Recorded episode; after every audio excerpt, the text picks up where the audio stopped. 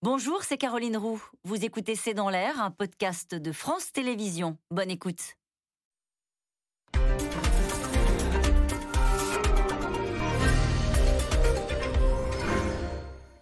Bonsoir à toutes et à tous. Internet et les réseaux sociaux mettent-ils en danger la société et nos adolescents? C'est le procès qui est fait en ce moment aux États-Unis contre Facebook, accusé de délibérément propager des fake news et des images dégradantes, car elle génère plus de trafic et donc plus de revenus que la plate et morne vérité. Certains élus américains n'hésitent pas à comparer ces plateformes Internet à l'industrie du tabac, usant et abusant de lobbying pour préserver leur intérêt au détriment de l'intérêt général. Alors c'est vrai qu'aujourd'hui, euh, tout passe par Internet. Internet qui est aux mains de puissants groupes privés, les fameux GAFA, Google, Amazon, Facebook, Apple. Alors question, ces réseaux sociaux participent-ils à l'hystérisation et donc à la fracture de nos sociétés. Quelle influence ont-ils sur notre démocratie, sur le vivre ensemble, comme on dit C'est le sujet de cette émission de ce C'est dans l'air, intitulée ce soir Ces réseaux sociaux qui nous rendent fous. Pour répondre à vos questions, nous avons le plaisir d'accueillir Dominique Régnier. Vous êtes euh, directeur général de Fondapol, c'est la Fondation pour l'innovation politique. Raina Stambouliska, vous êtes experte en cybersécurité, auteur de La face cachée d'Internet qui est publiée chez Larousse. Véronique Reissoult, présidente de Backbone Consulting, spécialiste de l'opinion des réseaux sociaux. Et puis François Saltiel, vous êtes journaliste, producteur à France Culture sur Le meilleur des mondes et auteur de La société sans contact, selfie d'un monde en chute. C'est aux éditions Flammarion. Et enfin, en duplex de Washington, on retrouve Sonia Dridi. Vous êtes correspondante aux États-Unis pour France 24, le journal du dimanche, et je rappelle votre livre, hein, Joe Biden, le pays euh, de l'Amérique anti-Trump, c'est aux éditions du Rocher. Bah justement, on commence avec vous, euh, Sonia Dridi. Euh, il y a ce sénateur démocrate qu'on ne connaît pas du Connecticut, mais enfin qui a quand même dit que Facebook est sur le point de connaître les mêmes déconvenus que l'industrie du tabac. C'est quand même fort comme comparaison, parce qu'on sait que l'industrie du tabac a essuyé de lourdes condamnations aux États-Unis. Oui, tout à fait. C'est le sénateur démocrate Richard Blumenthal hein, qui est euh, très connu ici euh, à Washington et qui préside finalement la commission euh, du commerce devant laquelle la lanceuse d'alerte Francis Hogan a témoigné. et en fait, il rebondissait hein, sur le témoignage de cette lanceuse d'alerte qui, dès le début de son audition, a donné le ton en disant quand nous avons compris l'ampleur des dégâts causés par l'industrie du, tabac, le gouvernement est intervenu et donc elle demande au euh, d'intervenir pour euh, davantage réguler euh, Facebook, pour changer les règles du jeu, parce que son message, en gros, c'est Facebook peut encore changer, il est encore temps d'agir, mais la société ne le fera pas d'elle-même, et donc c'est pour ça qu'il faut que les autorités interviennent. Je vous rappelle que Francis Hogan, a, quand elle a quitté Facebook, a elle emporté des documents avec... La lanceuse d'alerte, hein, Francis Hogan. Voilà, elle les tout à fait. Elle les a notamment euh, euh, donnés au Wall Street Journal qui les a publiés. Et euh, dans ces documents, on voit que Facebook a souvent refusé de mettre en place des mesures, des politiques pour limiter les conséquences négatives de ces applications, si jamais cela allait avoir un impact sur l'engagement, donc sur les likes en gros des, utilisateurs. Donc c'est ce que révèle hein, le témoignage de de cette lanceuse d'alerte, c'est que selon elle, Facebook euh, à cacher des documents publics et cherche à entretenir le secret hein, sur, son, sur son fonctionnement.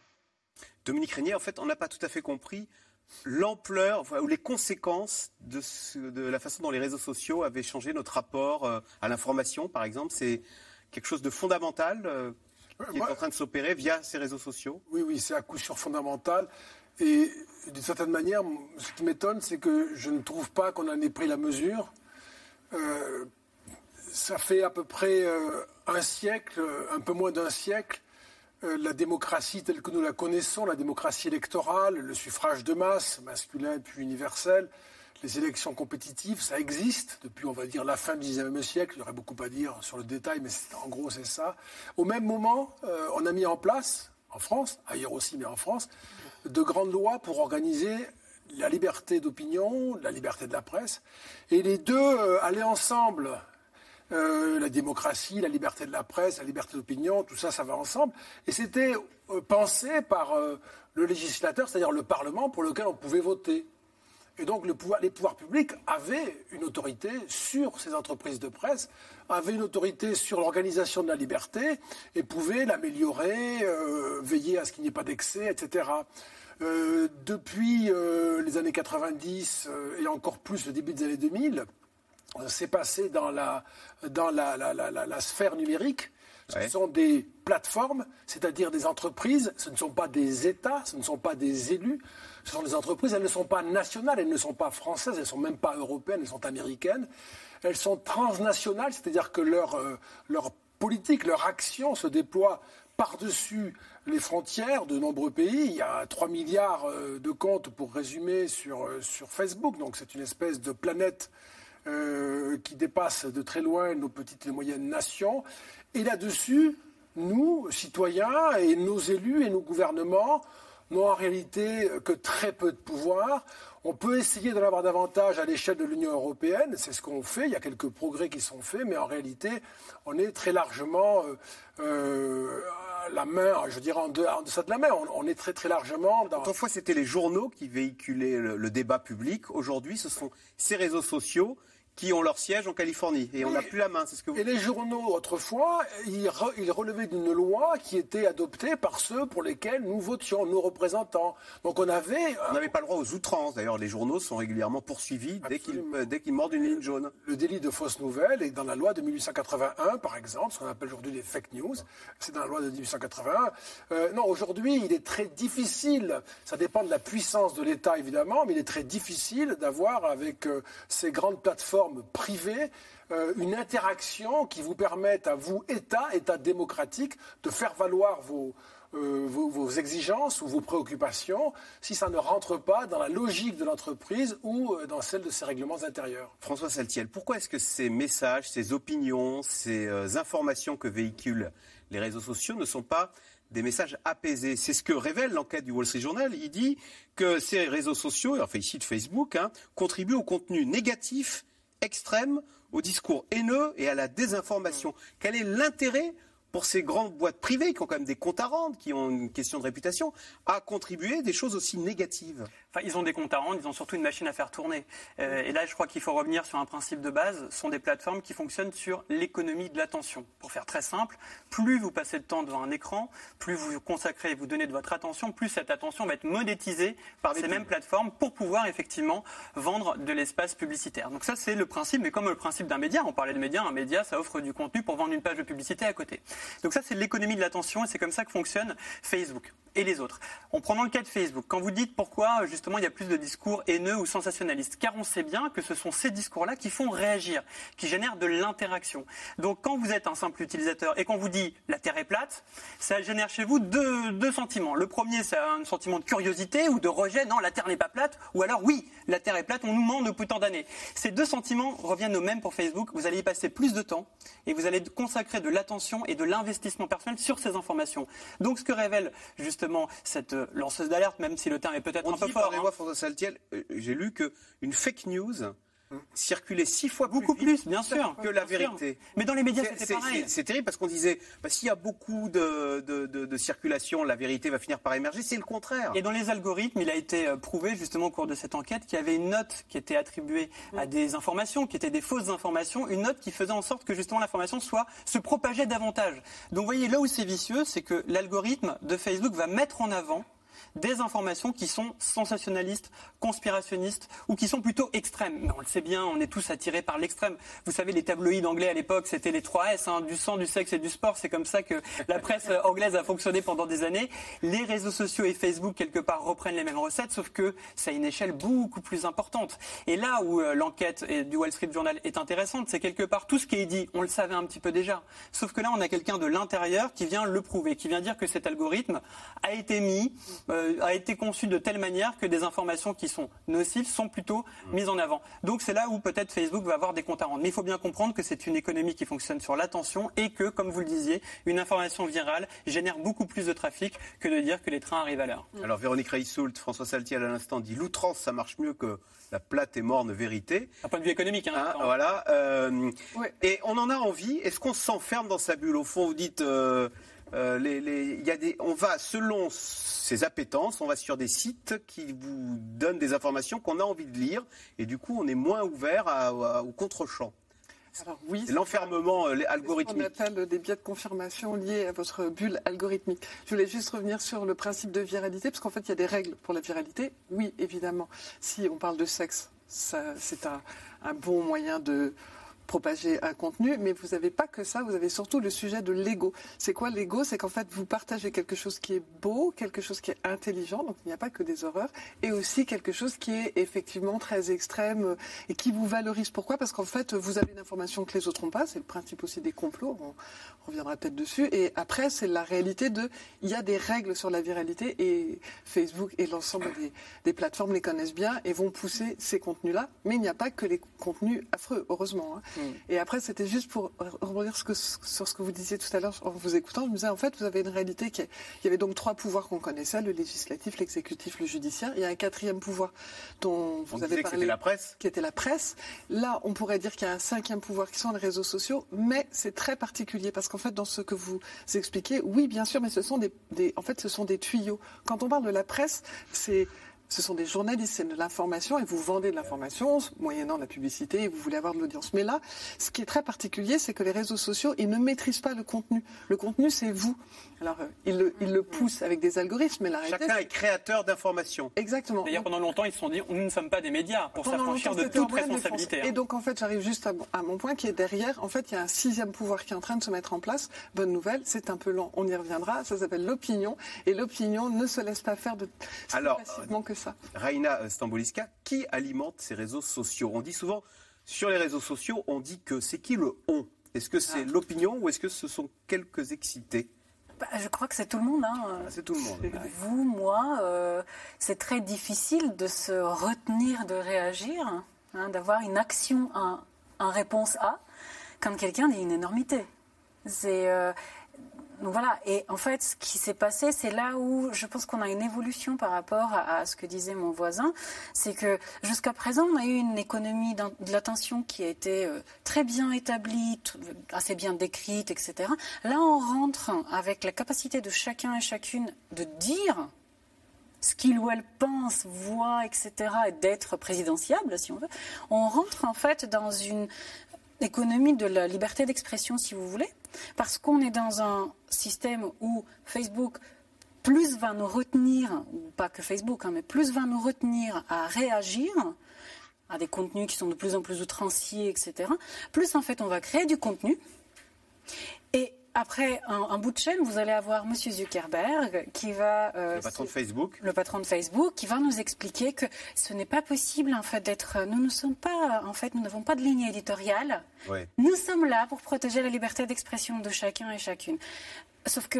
Et là, et, c'est là où je pense qu'on ne donne pas assez de, de- de visibilité à- et de signification à ce que, ce que dit la lanceuse d'alerte, et en fait à ce qu'elle apporte sur la table, c'est que pour une fois, les trucs que nous, qui sommes un peu habitués de ce truc-là, on avait vu depuis des années, là c'est au grand jour, ce n'est plus du tout, et ça a vraiment très peu été au début, peut-être une question de réguler les contenus.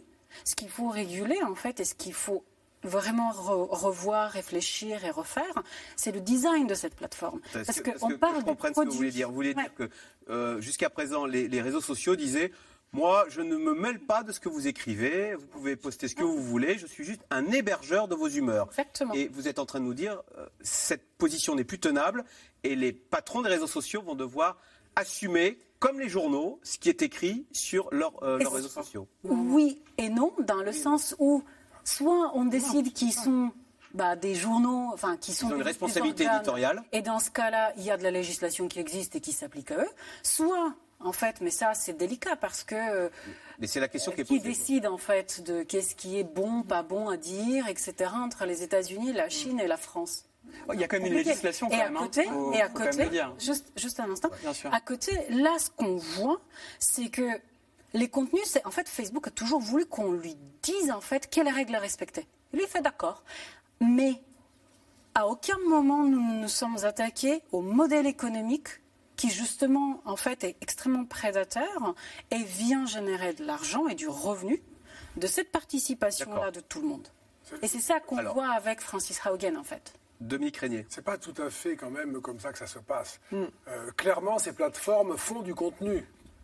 Par exemple, on ferme des comptes parce qu'on désapprouve le contenu. Ça, c'est Facebook qui le fait. Twitter le fait aussi. Il y a de la censure. Mm. Ah bah, il me semble que le mm. président des États-Unis a été, a été chassé de Facebook, c'est assez connu, euh, et de Twitter parce que son, ses propos ne plaisaient pas euh, à Facebook, euh, qui avait jusqu'ici plutôt participé de sa victoire.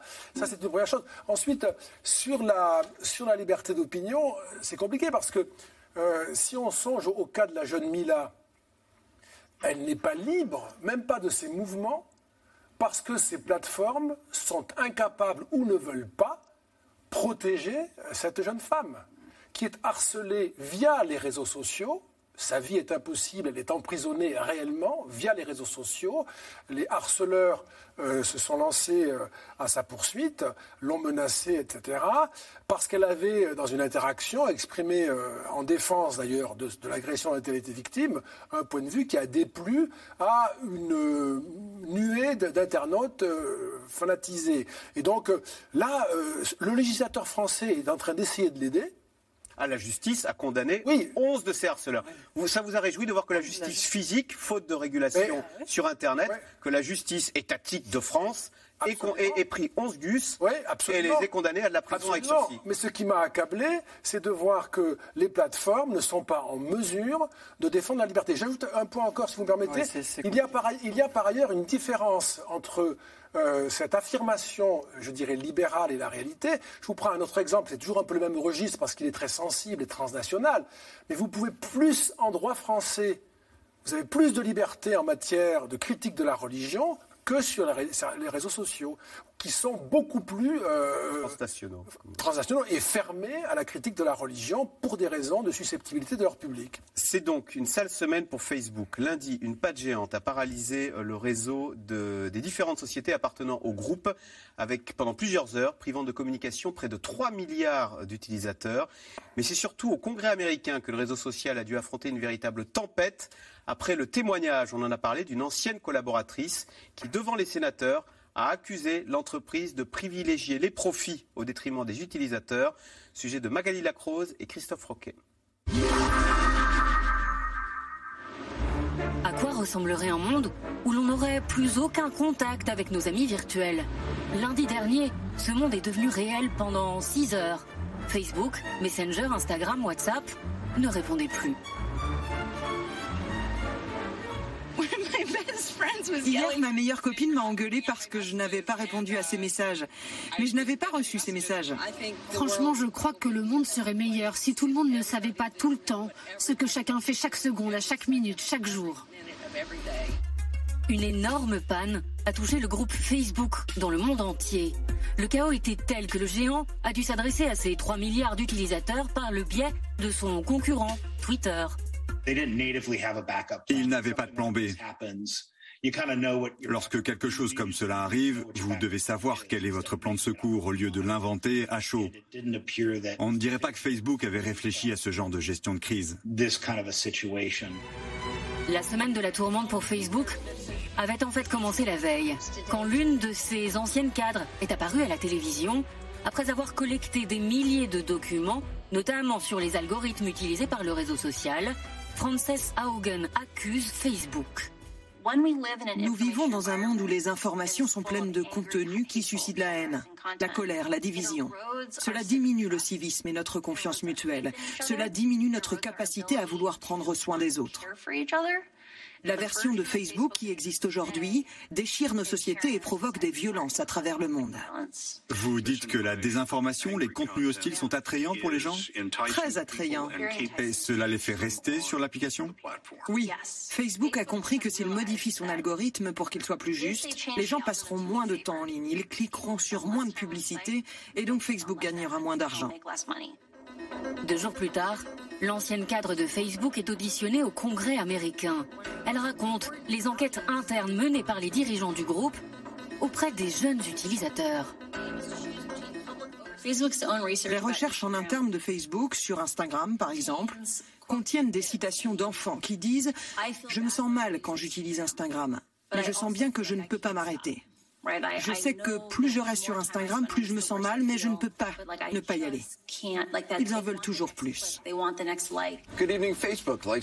Des déclarations qui font l'effet d'une bombe. Facebook est désormais sous le feu des critiques. La question fondamentale est Facebook a-t-il délibérément créé ces algorithmes en sachant qu'ils seraient néfastes à ses utilisateurs? Frances Haugen le dit, la réponse est oui. Scandale médiatique, scandale politique. En quelques heures, le témoignage de Frances Haugen rassemble pour la première fois les élus démocrates et républicains unis contre le géant américain de la tech, le patron de Facebook, Mark Zuckerberg. Les géants de la tech sont confrontés au même moment de vérité qu'a connu l'industrie du tabac. Mark Zuckerberg va devoir se regarder dans le miroir et prendre ses responsabilités et montrer l'exemple. Monsieur Zuckerberg navigue à vue. C'est un sujet que nous allons devoir prendre à bras le corps. Comment peut-on faire en sorte de réguler cet espace virtuel pour qu'il soit sans danger pour ses utilisateurs? Réponse du principal intéressé sur Facebook. Pour Mark Zuckerberg, les accusations de Frances Haugen sont fausses, des fake news. L'argument selon lequel nous mettons délibérément en avant du contenu qui rend les gens en colère pour des profits est complètement illogique. Je ne connais aucune compagnie technologique qui ait pour objectif de développer des produits rendant les gens en colère ou déprimés. La tempête peut-elle faire vaciller le géant américain? Ce n'est pas la première fois que Facebook est la cible de critiques. Ancien cadre ou politique, il reste malgré tout au centre du quotidien de plus d'un tiers des habitants de la planète.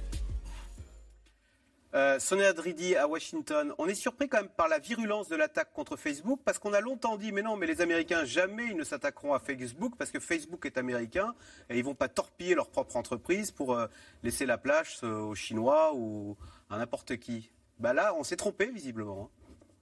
Alors c'est vrai que le témoignage de Francis Hogan a beaucoup résonné à Washington, mais aussi dans l'ensemble du pays. Et euh, comme l'a dit votre sujet, vraiment c'est un des rares sujets en ce moment euh, sur lequel s'accordent les élus républicains et démocrates. Il y a vraiment une volonté de davantage réguler euh, Facebook. D'ailleurs, le sénateur Blumenthal travaille sur un projet de loi pour mieux encadrer l'utilisation des réseaux sociaux, notamment Facebook, par les mineurs. Et d'ailleurs, vous en parliez aussi avant, il y, a vraiment une préoccupation qui grandit aux États-Unis en ce qui concerne en particulier les adolescents et les enfants. D'ailleurs, il devait y avoir une version d'Instagram pour enfants, Instagram Kids, euh, donc Instagram qui euh, est dans le groupe Facebook. Et cette, euh, ce projet a été suspendu fin septembre parce que, notamment après les, les documents qu'a fait fuiter à l'époque la lanceuse d'alerte au Wall Street Journal et après des consultations avec des experts, des parents, bref, il y a eu de la pression sur Facebook et pour l'instant, ce projet d'Instagram pour enfants a été suspendu. Donc il y a vraiment une vraie préoccupation et euh, on le voit ici, hein, il y a un mouvement anti-Facebook qui grandit. Moi, je suis aux États-Unis depuis 2015. J'ai jamais vu à ce point-là autant de gens euh, dire qu'ils vont quitter euh, Facebook. Et d'ailleurs, j'ai demandé il y, a, quelques jours à des, amis ce qu'ils en pensaient, s'ils allaient quitter Facebook, des amis américains, parce que je voyais vraiment que le mouvement grandissait. Par exemple, sur Twitter, il est conduit. Il y a l'auteur Don Winslow qui a créé le, hashtag Delete Zuckerberg, donc annuler, effacer Facebook Facebook en gros. Euh, il y a aussi euh, l'acteur Sacha Baron Cohen qui est très, euh, qui s'exprime beaucoup sur le sujet. Donc il y a vraiment un mouvement de contestation très important en ce moment pour appeler à, fermer Facebook. François Saltiel, c'est vrai que nos adolescents qui passent les soirées sur les réseaux sociaux, il y a cette enquête révélée par le Wall Street Journal qui, montre que Facebook dit un adolescent sur cinq, donc nos enfants, disent qu'Instagram nuit à l'estime de soi mmh. ou empire son rapport au corps. Mmh. S'il y a une sorte de masochisme, expliquez-nous. Pourquoi, euh, pourquoi les, aller sur Facebook rend malheureux ou sur Instagram? Alors, juste, peut-être, je vais vous répondre bien sûr, et pour nuancer, je suis pas sûr que Facebook soit tant que ça menacé. Ils sont passés par d'autres affaires, d'autres polémiques. Je pense à Cambridge Analytica, par exemple, qui était autrement plus important, avec une accusation de manipulation de l'opinion publique à la fin d'un personnel électoral. Et on voit que Facebook revient. Et puis, pour répondre à votre question, regardez ce qui s'est passé. On a eu une panne lundi, ça s'est arrêté 6 heures. Plus de Facebook, plus d'Instagram, plus de WhatsApp. Qu'est-ce qui s'est passé? Tout le monde était en panique. Mais comment je fais pour communiquer? Comment je fais pour aller sur Instagram. Ce qui prouve encore à quel point ces outils sont dans notre quotidien et dans le quotidien des jeunes pour communiquer, pour échanger, pour tout simplement avoir un moment pour se divertir. Car ces jeunes-là, ils sont plus sur les réseaux sociaux que devant la télévision ou en train de lire la presse. Donc c'est des outils qui sont essentiels dans leur vie. Et puis pour répondre à votre question, euh, ce qui se passe sur Instagram, ça a été documenté, c'est qu'on a toujours l'impression euh, que notre vie est moins belle que celle des autres. Parce que quand on regarde le réseau, on est dans une comparaison systématique. C'est-à-dire qu'on voit des gens qui sont dans une mise en scène. On sait très bien on publie quelque chose sur un réseau social, on le met en scène, on montre le meilleur de nous-mêmes. La piscine, le repas, les vacances, les photos ensoleillées alors qu'il va peut-être pleuvoir cinq minutes après. Mais peu importe, l'idée c'est de montrer là une sorte de mélodie du bonheur. Donc quand on a des jeunes qui sont des jeunes, des adolescents en construction, qui se recherchent, qui qui sont pas encore totalement stabilisés, on est tous passés par une phase d'adolescence. Et quand on voit sans arrêt des gens qui semblent heureux, qui semblent aussi correspondre à un stéréotype de la beauté, c'est-à-dire que ça a été vu, il y a beaucoup de jeunes femmes qui se disent, bah, je suis peut-être un peu trop gros, je suis peut-être, euh, mais, euh, mais mon nez est peut-être un peu trop gros, je vais faire un petit peu de chirurgie esthétique, etc. Donc on se rend compte que on veut se conformer à une sorte de stéréotype de la beauté. Et pourquoi? À cause des likes. Parce que ce qu'on cherche en fait quand on est sur les réseaux sociaux, c'est une sorte de pulsion narcissique. Je poste quelque chose et j'attends l'approbation collective. Vous savez, c'est comme quand vous cherchez à ce qu'on vous applaudisse ou qu'on vous dit que vous êtes très bien. Ben, c'est ça un réseau social. Je mets une photo. Donc, nos enfants dans leur chambre le soir, on croit qu'ils font des choses intelligentes. Ils publient des photos d'eux en espérant avoir des pouces vers le haut. Alors, ils sont malheureux en se couchant quand ils ont des pouces vers le bas. Évidemment, après ils peuvent faire des choses intelligentes sur les réseaux sociaux. Hein. Je pense qu'on n'est pas non plus, faut pas tomber dans un manichéisme total. Il y a des messages très créatifs. Euh, ben, on peut découvrir, en tout cas, on découvre que l'impact d'avoir 200 personnes qui vous like ou 3 personnes euh, qui vous like, euh, ça a un impact chez les jeunes puisque ça va participer à leur, à leur vision qu'ils ont d'eux-mêmes. On est vraiment dans quelque chose. Ben, bien sûr, donc si ils peuvent se sentir délaissés, ils peuvent se sentir abandonnés car ils sont pas assez populaires sur les réseaux sociaux. Et Reina Stamboliska, est-ce que on en veut à Facebook parce qu'on découvre que c'est un système, c'est presque voulu par Facebook, comme si la souffrance, comme si euh, euh, avoir cet ego blessé, ça nourrissait encore du contenu, une présence le soir, plus que, tiens, avoir un tuto sur un cours de physique qu'on mettrait en ligne. C'est très difficile parce qu'il y a autant de... non, parce que pourquoi Facebook est accusé En fait, Parce que c'est un système. Bien sûr, il y a beaucoup de choses. Hein. Il, y a, il, y a, une accumulation aussi hein, de, de, choses qu'on... En fait, on nous l'a présenté. Je me souviens, hein, quand je me suis inscrite sur Facebook il y a des années, euh, c'est générationnel, hein, c'était super en fait. On pouvait euh, enfin, discuter avec des gens qu'on n'avait pas vus depuis X temps.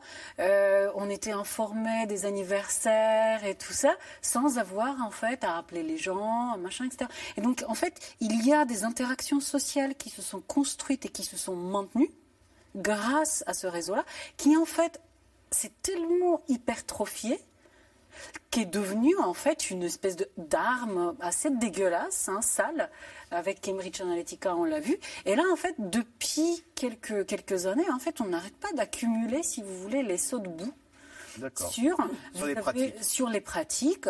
Et vous avez en fait, juste pour finir sur ce que disait euh, mon voisin, vous avez énormément de chirurgiens esthétiques qui sonnent la, la, enfin, qui tirent la sonnette. Parce que les jeunes filles veulent ressembler. Parce que les jeunes filles, en fait, demandent de plus en plus à rassembler physiquement à euh, certaines influenceuses. Véronique Reissoult, est-ce que les parents ne sont pas responsables? Toujours le même sondage euh, e-enfance, 83% des parents reconnaissent ne pas savoir exactement ce que leurs enfants font sur Internet ou sur les réseaux sociaux. Mais au fond, est-ce qu'on n'est pas bien content? Tiens, prends ta tablette et fous-moi la paix, alors qu'avant, on était en famille sur le canapé, euh, on passait des soirées avec ses enfants. Maintenant, on est chacun dans sa bulle, y compris à l'intérieur d'une famille. D'abord, il y a un point de, décalage générationnel. Ils ne comprennent pas forcément les outils eux-mêmes. Euh, quand c'est Facebook, ils connaissent, mais quand on parle de TikTok ou de Twitch, commence à être un peu plus perdu. Euh, ensuite, c'est un sujet aussi générationnel qui est on appelle ça l'extimité, c'est-à-dire mettre en scène votre intimité et avoir l'impression que vous le maîtrisez. Euh, c'est une génération, vous parliez des stéréotypes physiques, il y a des filtres aujourd'hui que vous mettez, par exemple sur Snapchat ou sur d'autres, et il faut avoir une grosse bouche, il faut avoir des gros yeux, faut, ah voilà. Donc on s'inventait un, une beauté virtuelle. Et, les parents, c'est pas nouveau, sont parfois un petit peu décalés avec euh, les codes. Euh, euh, des jeunes. Euh, et donc bah, là, les codes, ils les comprennent vraiment pas parce que se mettre des oreilles de lapin ou une grosse bouche ou des gros yeux, voient pas trop en quoi c'est sympathique. Donc en fait, c'est compliqué. Euh, ils sont souvent effrayés, mais ils ne savent pas comment communiquer avec leurs enfants et comment leur expliquer. Essayer de demander à des parents d'adolescents le combat que c'est d'interdire le téléphone le soir dans la chambre, c'est quasiment impossible. Donc en fait, c'est un sujet plus d'éducation, mais les parents, ils ne sont pas forcément fautifs, ils sont juste un peu dépassés parce qu'eux-mêmes ne savent pas comment utiliser les arguments. Les seuls arguments qui fonctionnent à peu près, c'est quand on leur dit est-ce que tu ferais ça dans la vraie vie? Ah Est-ce que tu te mettrais en culotte dans la rue pour danser comme tu le fais sur TikTok? Non, je pense pas. Ben, voilà, c'est des débats de ce type-là. Mais c'est compliqué parce que, de nouveau, ça n'est pas qu'un sujet de réseaux sociaux, c'est la difficulté de communiquer entre deux générations et de pas toujours comprendre les codes. Donc voilà, et après, pour répondre aux déprimés et pourquoi Facebook, ça n'est pas que Facebook. Aujourd'hui, c'est Facebook grâce à cette lanceuse d'alerte parce qu'on a des éléments concrets et tangibles. Mais euh, ce, mal-être et cette façon, cette extimité et cette vie rêvée qui vous rend malade, vous l'avez sur TikTok, vous l'avez sur plein d'autres, euh, plein d'autres plateformes. Dominique Régnier, les parents sont dépassés, euh, mais même si est-ce qu'on a un interlocuteur pour Facebook Si on s'aperçoit que son enfant est victime de, de messages haineux, qu'est-ce qu'on fait? On téléphone à qui? On dit à son enfant, bah tiens, tu arrêtes les réseaux sociaux? c'est insaisissable, l'univers virtuel. La recherche d'interlocuteurs, vous avez raison, c'est une très bonne question. Euh, on peut d'ailleurs euh, en avoir besoin parce que quelqu'un euh, vous menace ou vous diffame publiquement et vous ne trouverez pas. C'est très difficile. Alors il y a un numéro, le 3018, qui revient. Euh, on peut signaler avoir une aide. Voilà, mais vous ne trouvez pas. En fait, c'est très compliqué et il faut que vous preniez un avocat qui saisisse un juge. c'est très très compliqué. Ce ne sont pas des choses qui se font et quand ça se fait, ça, réussit presque jamais. Mais moi, il y a un sujet, vous, abordez ça, mais j'ai fait une étude, moi, sur la, question des addictions des, jeunes. Euh, des 14-18 ans euh, pour, pour étudier l'univers de, de, de, ces, de ces jeunes générations. Les addictions, toutes les addictions. Hein, euh, les, addictions euh, aux réseaux sociaux sont de vraies addictions. Mmh. Les addictions aux écrans sont de vraies addictions. Et il y a des problèmes qui vont surgir, euh, qui vont surprendre malheureusement les familles qui ne sont pas informées, qui ne sont pas préparées. C'est qu'il y a une contradiction entre ce que réclame, ce que requiert l'éducation, je veux dire l'école, l'université, comme capacité d'attention, comme euh, euh, compétence pour lire un livre, par exemple, et... Euh, on n'arrive plus à lire un livre parce qu'on est sans arrêt avec une notification. Mais, mais on sait très bien que la capacité... Moi, je suis prof à Sciences Po, hein, même à Sciences Po, je le vois. On sait très bien que la capacité d'attention, elle diminue. Et que vous avez besoin d'interactions beaucoup plus vives, beaucoup plus vigoureuses, qu'il faut des changements de rythme, etc. Mais dans certaines familles, cependant, on garde cette vigilance on est capable euh, d'amener ses enfants à lire des textes comme toujours, et ces enfants-là vont euh, fournir les élites en réalité à l'intérieur du système éducatif, mais ça n'est pas clair parce que ça n'est pas dit et qu'il n'y a pas de vrai filtre ni de vraie préparation. Il y a des inégalités qui se préparent de ce, côté-là. Évidemment, vous avez raison dans des familles euh, où c'est difficile parce que, par exemple, la femme est seule, parce que euh, c'est compliqué de tout faire dans la vie, de s'occuper de son travail, de ses enfants, etc.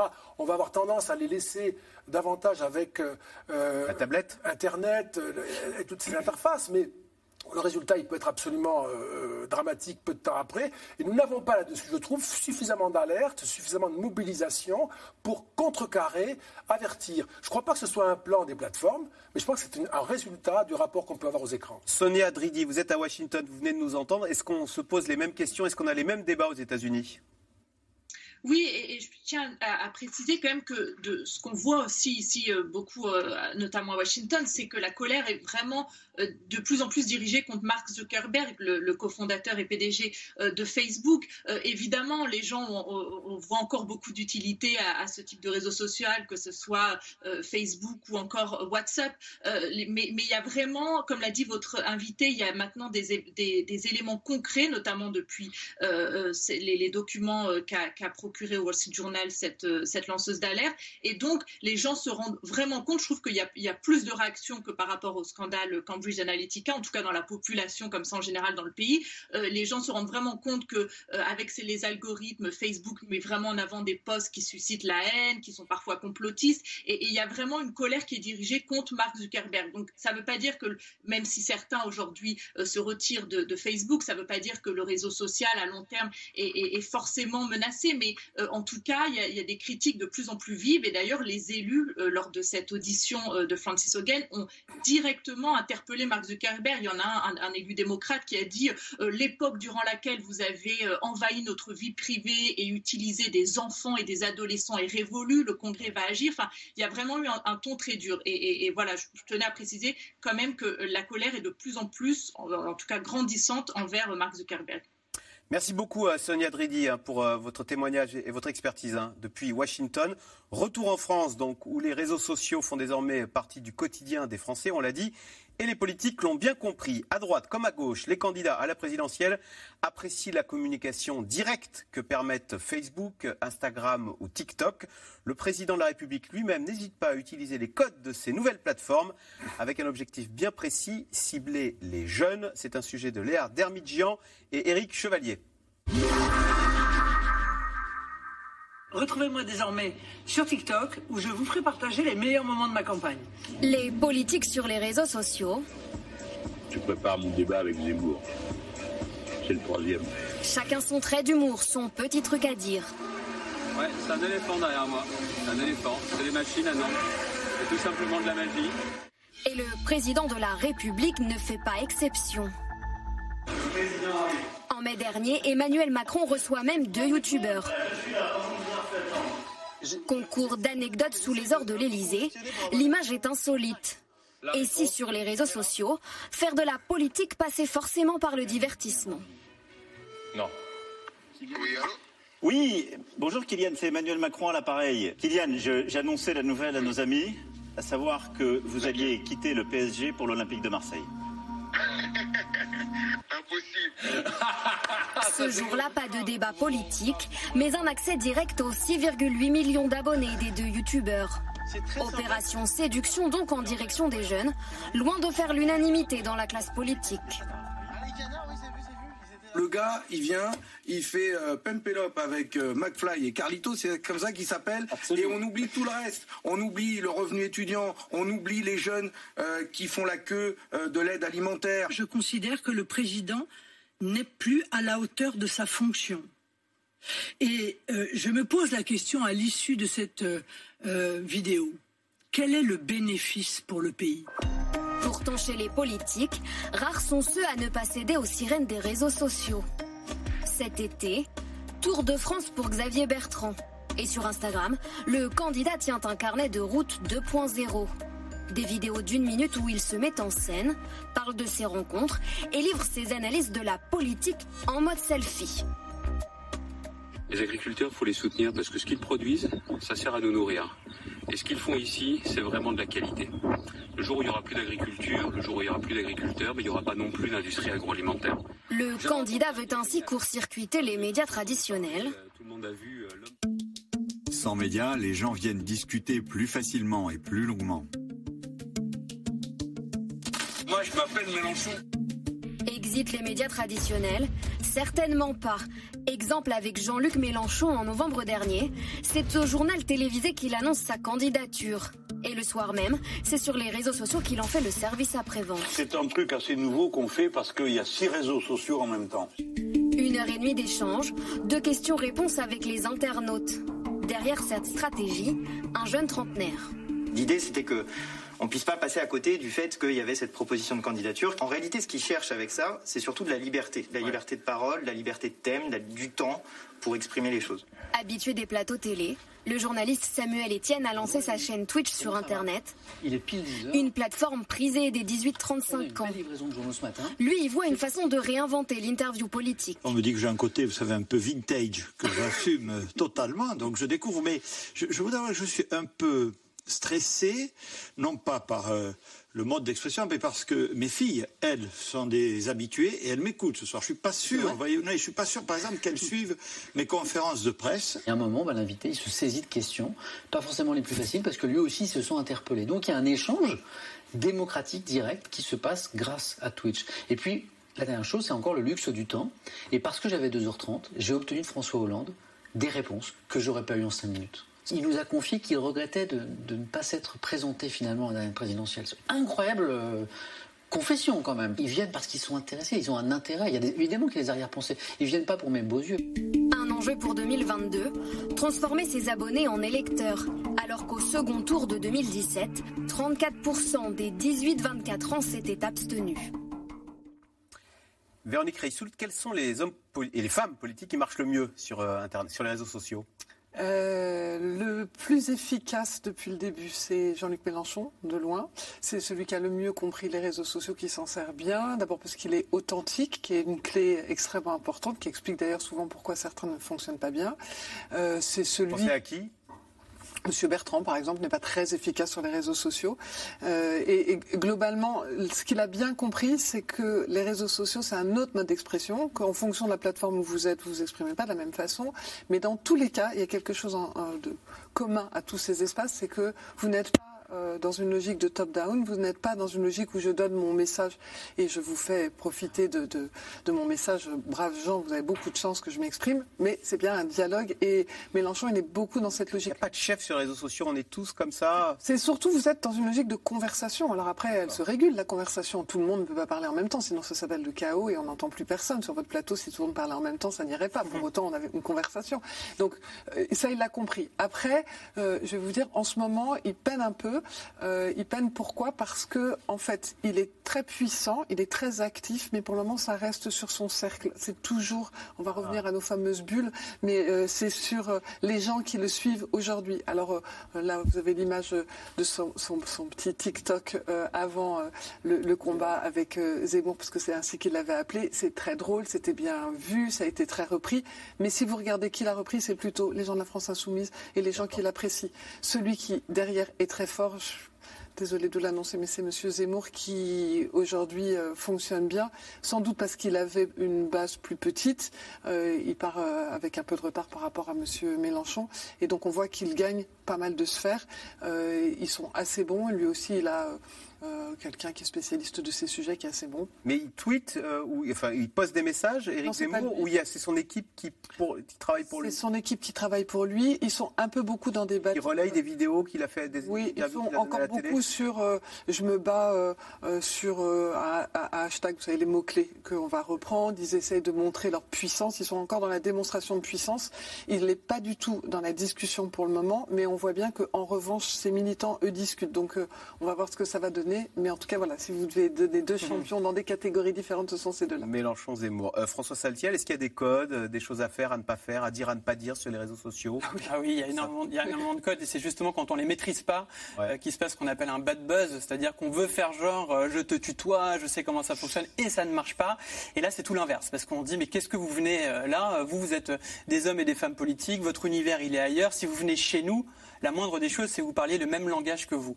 Et ce que, ce que j'aimerais dire aussi, parce qu'on a parlé de, dépendance tout à l'heure, il n'y a pas que les jeunes qui sont dépendants. Hein. Je crois qu'il faut dire aussi mm. qu'il y a les parents euh, tout autant et il y a les hommes politiques et les femmes politiques. Et on voit aussi que cette dépendance, on voit qu'aujourd'hui, quand on fait de la politique, on ne peut plus se passer des réseaux sociaux. C'est-à-dire qu'on n'en est même plus au débat de dire est-ce que tu y vas, est-ce que tu y vas pas. Non, tout le monde y va. La question, c'est comment on y va et jusqu'où on y va. Quand on avec envie de dépendance, c'est-à-dire que quelqu'un qui va faire euh, accorder une interview, euh, il va regarder quasiment en temps réel les commentaires. Bien sûr. Évidemment. Et il va qu'on écrit sur lui, sur sa propre prestation, et, ça va le miner s'il a des commentaires négatifs. ou alors c'est un magnifique outil. Vous imaginez, c'est une sorte de sondage en temps réel. Vous lancez justement une mesure, d'accord? Vous êtes Emmanuel Macron, vous lancez une mesure. Vous le faites d'ailleurs, pourquoi pas, sur des médias comme Brut, ou vous le faites pourquoi pas sur Instagram. Vous avez derrière des centaines et des milliers de commentaires. C'est pas lui, c'est une équipe, hein, bien sûr. On est, il y a une équipe de committee managers. C'est un, c'est un métier maintenant qui est totalement inscrit justement dans les campagnes politiques, et on va regarder qu'est-ce qui a marché, qu'est-ce qui n'a pas marché, ce, vers quoi les gens se, dirigent. Donc c'est un outil extraordinaire aussi pour les femmes et les hommes politiques d'avoir une prise directe avec l'opinion. Alors l'opinion reste à savoir est-ce qu'elle est représentative de la population française, quelles opinions? Mais justement, on parle des jeunes ici. Les jeunes, on sait très bien, encore une fois, ils ne sont pas forcément devant le 20h de TF1 ou devant la télévision pour pouvoir entendre le discours euh, des candidats et des candidates à l'élection présidentielle. Donc forcément, il faut aller sur leur terrain. Regardez ce qu'a fait Emmanuel Macron avec Gabriel Attal, qui son porte-parole, qui faisait très régulièrement sur Instagram des lives pour parler directement aux jeunes. Ce que ça apporte quand même, puisqu'on a beaucoup parlé des défauts ici, mais ce que ça apporte, c'est aussi des propos qu'on ne va va pas entendre ailleurs. C'est-à-dire que quand vous êtes une émission de télévision ou un média traditionnel, euh, pour que le public puisse envoyer une question à votre invité, bon, il y a quand même 14 filtres. Hein. Donc là, euh, on est sur Instagram, on va tout de suite, par exemple, demander à Gabriel Attal qu'est-ce qui va se passer sur la question des étudiants quand on était lors de la crise sanitaire. Il y avait aussi des modérateurs, sauf que cette question a plus de chances de passer. Et ce qui va se passer, c'est que Gabriel Attal, il va vous regarder les droits, droits dans les yeux, enfin droit dans sa caméra, qui va vous donner l'impression qu'il vous regarde dans les yeux et qui s'adresse directement à vous. Donc ça, quand on fait de la politique, s'adresser directement ah à la population. Vous savez, c'est euh, le serrage de main dans les marchés. Bah là, c'est une sorte de serrage de main virtuel avec les réseaux sociaux. Donc c'est un outil indispensable aujourd'hui. Et n'importe qui qui se lancerait dans une aventure politique serait fou de dire je ne veux pas sur les réseaux. Dominique Régnier, quid de l'impact des réseaux sociaux sur la présidentielle française à venir? Ça change la, façon de faire la politique? Ça change la façon de faire la politique, mmh. assurément. Euh, c'est comme toute chose, ça vous fournit des ressources et ce sont aussi des contraintes. Euh, les ressources, on, vient d'en parler avec François Saltiel, euh, il y a une visibilité qui peut être décuplée pour un coût relativement modique. Hein. Moi, j'ai rencontré une équipe de campagne en, Slovaquie qui qui avait peu d'argent et qui cependant a réussi à avoir des élus au Parlement qui avait photographié euh, un prototype d'affiche de campagne qu'il n'avait collé nulle part, mais qui mettait sur Facebook et qui, se, comme c'était une bonne affiche, elle, elle, avait été vue par beaucoup de monde en, Slovaquie. Euh, grâce à Facebook, ils n'avaient pas eu besoin de la coller ni d'avoir des, couleurs d'affiches. Euh, et ainsi, on peut avoir, on peut démultiplier. après, on ne sait pas très bien encore quels sont les effets sur, non pas la visibilité, mais euh, la transformation euh, en, élection, en vote, si vous voulez, en participation électorale. Quand on parle des jeunes, par exemple, moi je comprends très bien que le président, alors on peut, on peut discuter de la façon dont il a convoqué ces deux influenceurs, McFly et Carlito. Pas si jeunes que ça, je trouve, pour, être habillés comme ils le sont.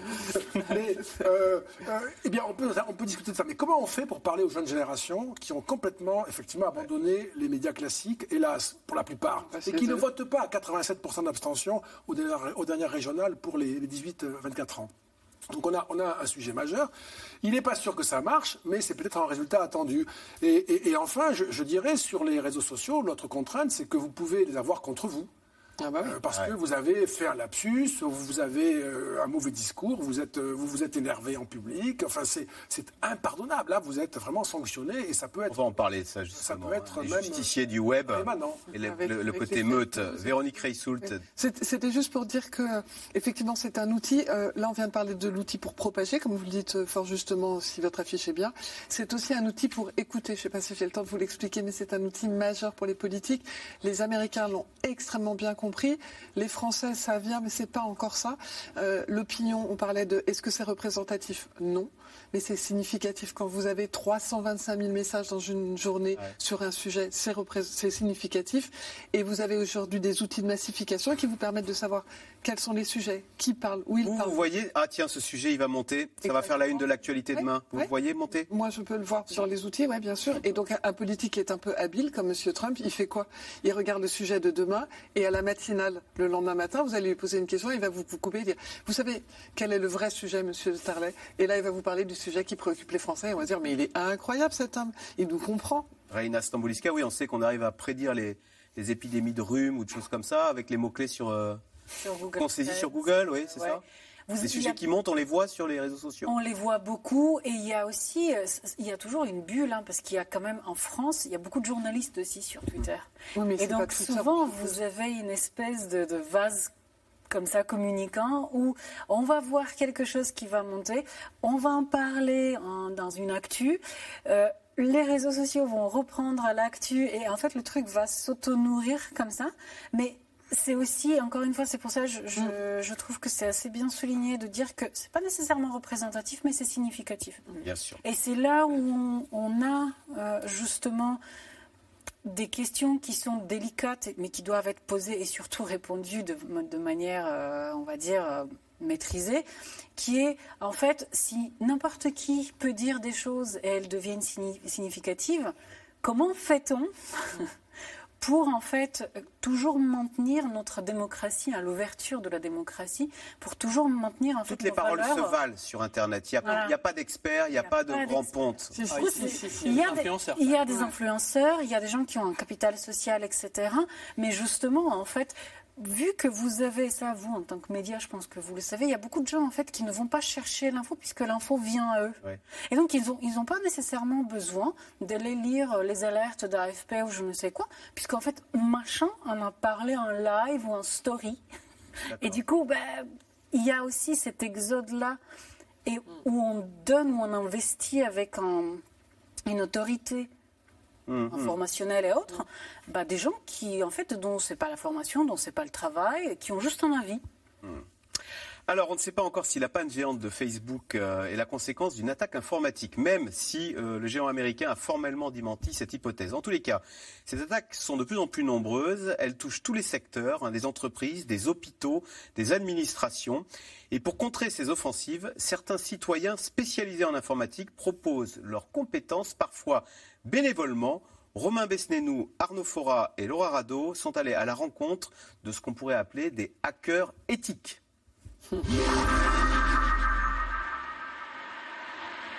Derrière ces maisons de briques rouges du nord de la France se cache l'antre de Damien Bancal.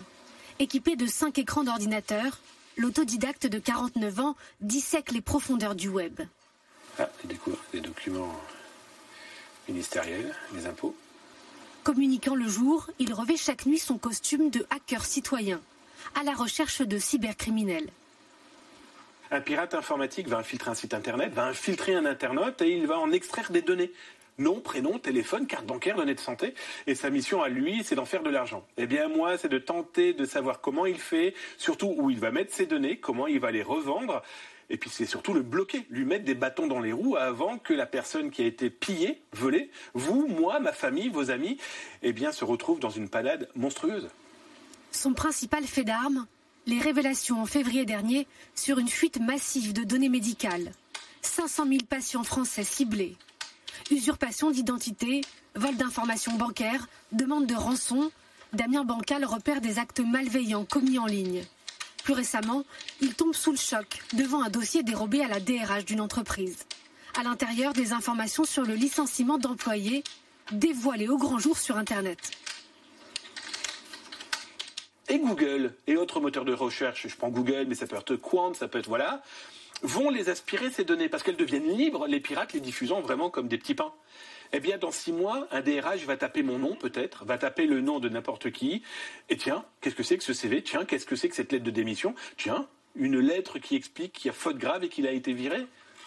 Des informations vendues pour une poignée de dollars, aux effets parfois dévastateurs. En 35 ans, ce spécialiste a alerté plus de 78 000 entreprises, toujours de façon bénévole. On met des bâtons dans les roues du pirate. Si on est au courant, on peut très vite alerter. Et très vite alerter, c'est le bloquer lui. Eh bien, c'est alerter la banque, c'est alerter euh, l'employé qui est piégé, c'est alerter l'entreprise, c'est alerter tout le monde. Parce que moi, j'ai pas mal de gens qui m'ont contacté. Oh, je travaillais pour cette entreprise il y a un an. Merci de nous avoir prévenus. On n'était pas au courant. Ben, on est déjà, nous, un premier rempart face à ces cyber-attaquants. Et face à l'explosion de la cybercriminalité, ces hackers dits bienveillants sont de plus en plus recherchés par les entreprises. Sur cette carte, vous, retrouvez euh, toutes les cyberattaques en temps réel qui sont bloquées. Cette société de e-commerce spécialisée dans le bricolage est la cible de près de 200 000 tentatives d'intrusion chaque jour. C'est principalement des robots qui vont nous tester, mais derrière, on peut aussi retrouver des humains donc des, groupes de, de cyber-attaquants en Russie ou dans d'autres pays, qui vont aussi essayer de faire des attaques manuelles, et on les bloque également. Souvent, le but à la fin, c'est pour aller voler de la donnée, ou essayer de faire des commandes frauduleuses ou autres sur, euh, euh, des plateformes de e-commerce. Valorisée à plus de 2 milliards d'euros, la plateforme a constitué une équipe de 6 personnes dédiées au contre-piratage. Parmi elles, le jeune Ronnie Carta, embauché en début d'année.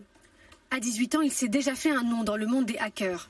Sa mission ici, chercher les failles informatiques en adoptant les méthodes des cybercriminels. Le hacker, par définition, c'est quelqu'un qui veut apprendre, c'est quelqu'un qui a une curiosité euh, et une soif, du coup, vraiment d'apprendre, et euh, qui a le besoin de toujours aller plus loin et de, comprendre un système pour euh, le détourner. Et maintenant, hacker, c'est quelque chose qui est très lié à l'éthique. C'est une fois qu'on a ce pouvoir, qu'est-ce qu'on va en faire et comment on peut l'utiliser donc pour lutter contre ces, euh, acteurs malveillants, euh, comment euh, lutter pour ne pas avoir des failles dans les systèmes. Chercher des failles dans les systèmes, une activité qui peut rapporter gros, aux escrocs bien sûr, mais aussi aux hackers dits éthiques. Cette entreprise leur propose une somme de 2500 euros en échange d'informations sur leurs points faibles. La récompense peut grimper jusqu'à 100 000 dollars pour le géant américain Apple. Question téléspectateur, Dominique Régnier. Qui sont les hackers éthiques, ces professionnels de la, euh, des professionnels de la cybersécurité, des pirates repentis, des petits génies des réseaux sociaux? Ce sont en quelque sorte, on a vu, des, justiciers là. Ah, en fait, d'abord, il y a une compétence. Donc, la compétence, elle peut, il est juste qu'elle soit euh, monnayable. Ils peuvent aider, on le voit dans le reportage, pour protéger des entreprises, protéger des sites qui sont l'objet d'attaques. Donc ça, c'est une compétence, c'est. Euh, après, il y a la notion qui est un peu plus vague, je trouve, euh, de la bienveillance ou du volontariat, c'est-à-dire qu'on peut mettre cette compétence euh, la mobiliser pour euh, agir euh, en faveur de telle ou telle organisation, de telle ou telle institution, ou contre telle ou telle autre institution. Mais on ne sait pas très bien, au fond, comment ça fonctionne, quels sont les critères. Ah ce petit jeune qui dit Moi j'ai le pouvoir de faire la police sur le web on espère qu'il n'est pas détraqué dans sa tête. En fait, il y, a des, il y a des espèces de milices privées, de police privée sur Internet. Mais même s'il est tout à fait cohérent dans son esprit et s'il est sincèrement animé par des intentions Il n'est pas élu par moi. Il n'est pas élu, il n'est pas formé pour ça, il n'est pas contrôlé pour ça. Et il peut très bien avoir une espèce de, penchant euh, qui l'amène à être plus euh, euh, attentif ici que là. Est-ce qu'il va aller spontanément protéger un site attaqué qui ne correspondra pas, par exemple, à ses opinions, à ses préférences? C'est là que ça devient devient très flou euh, et qu'il il faut là une institution, il faut un système institutionnalisé. Véronique Reissoul, dans la vraie vie, quand on est face à la justice, on a un avocat, tout ça est très organisé.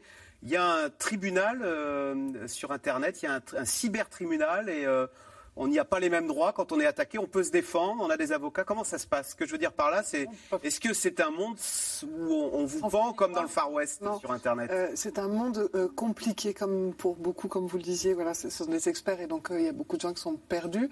C'est un monde aussi qui provoque beaucoup de fantasmes. Et puis surtout, c'est un monde où ben, vous êtes. on peut être traqué, un peu traqué. Lynché. Vous avez des gens qui sont moins bienveillants que ceux que nous avons vus là, qui font ça pour tout simplement réclamer de l'argent et, faire du chantage. Euh, vous avez aussi des gens qui sont un peu perdus et qui n'ont pas bien euh, préparé les choses. Et surtout, vous avez deux mondes dans les attaques, mais je, laisserai après les experts parler de ça, mais vous avez deux mondes. Vous avez les attaques visibles. Ouais. Euh, elles ont pour but de faire du bruit. Et vous avez les pires, ce sont les attaques invisibles euh, que vous n'allez découvrir que quand vous allez avoir besoin de l'outil ou besoin d'utiliser votre système. Ça, c'est beaucoup plus dangereux. Et souvent, ce sont les anonymous qui viennent dessus, qui ne sont pas nouveaux et qui vont euh, travailler sur ce qu'on mmh. appelle du cyberterrorisme plutôt que du cyber, des cyberattaques. François Saltiel, cet été, on se souvient de ces deux jeunes Français qui avaient jeté leur mégot de cigarette par la voiture. La, vidéo a été relayée sur les réseaux sociaux en Espagne. Ils ont été traqués, ils ont dû se rendre à la police. Est-ce qu'on n'arrive pas dans un monde avec ces réseaux sociaux, alors c'était une bonne cause, mais où c'est la surveillance de tous, par tous bah On n'en est pas loin. Alors, c'est toujours compliqué, c'est que la police qui vous surveille, c'est chacun avec son avec son portable et qui vous poste. Après, ce qui est compliqué, c'est que les réseaux sociaux, c'est un monde en soi. Alors, vous avez tout. Hein. On peut trouver des, des, contre-exemples et pour vous dire que c'est aussi le lieu de la solidarité. Où on va mettre en place des cagnottes. Ces deux Français, leurs vacances étaient terminées. Hein. Non, mais ce que, ce, que, je veux dire par là, là où je peux vous rejoindre sur la surveillance de tous, avec tous, c'est que les réseaux sociaux, c'est la société de la trace. D'accord On est constamment en train de livrer nos données, c'est pour faire le lien avec euh, justement les, cyberattaques, et ces données peuvent toujours être retracées. Ce qui est intéressant justement dans ce monde-là, c'est qu'on est quand même complètement dans une numérisation du monde.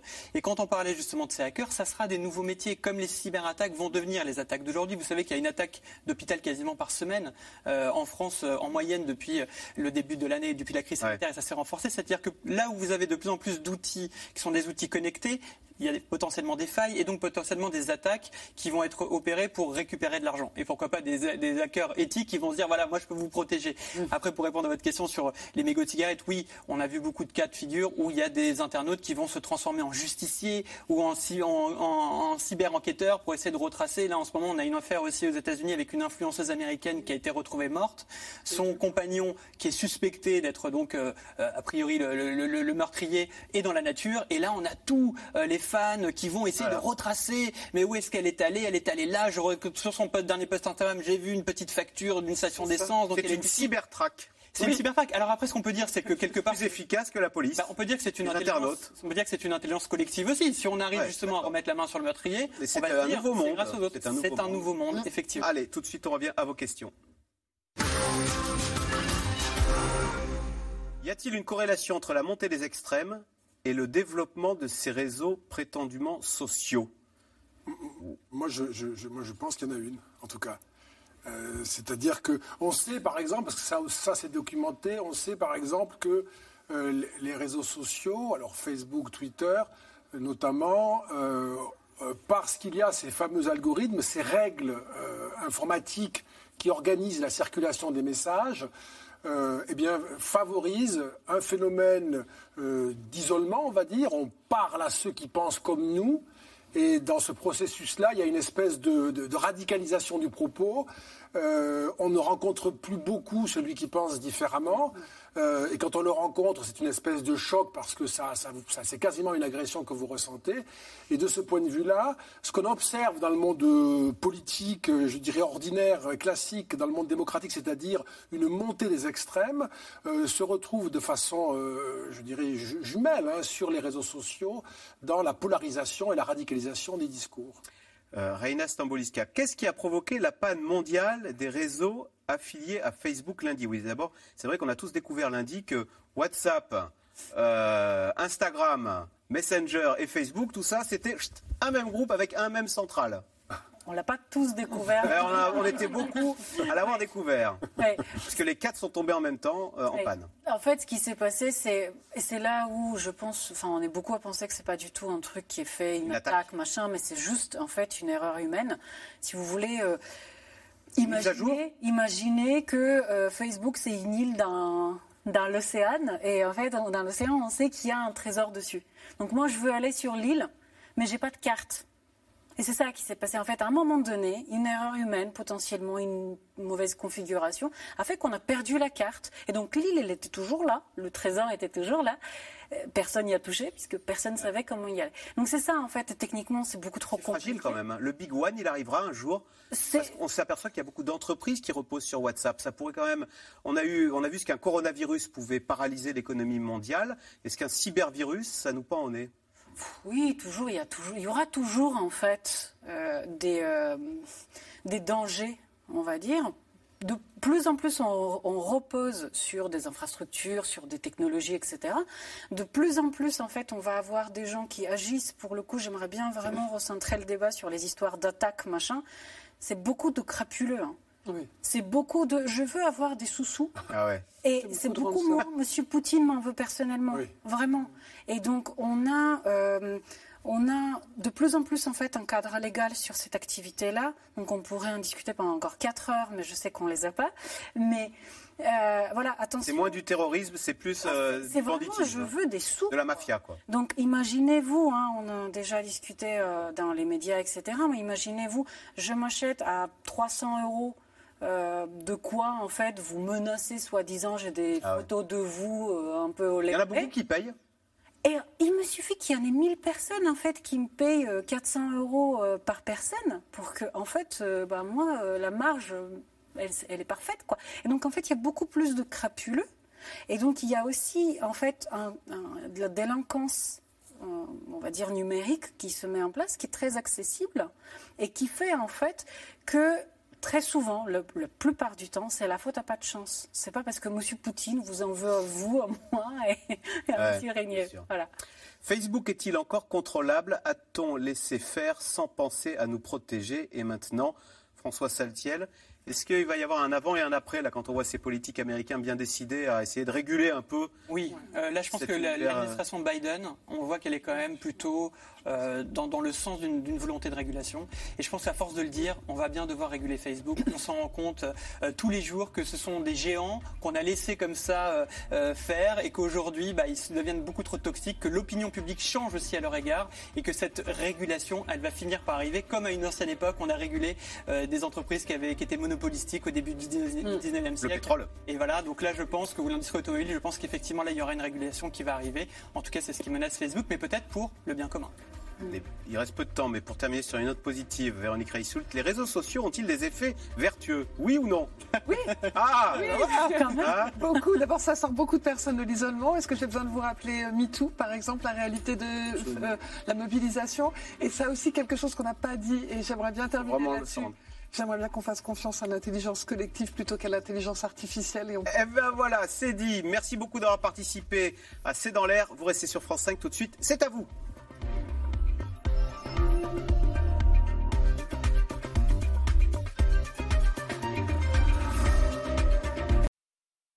C'était C'est dans l'air, un podcast de France Télévisions. Alors s'il vous a plu, n'hésitez pas à vous abonner. Vous pouvez également retrouver les replays de C'est dans l'air en vidéo sur France.tv.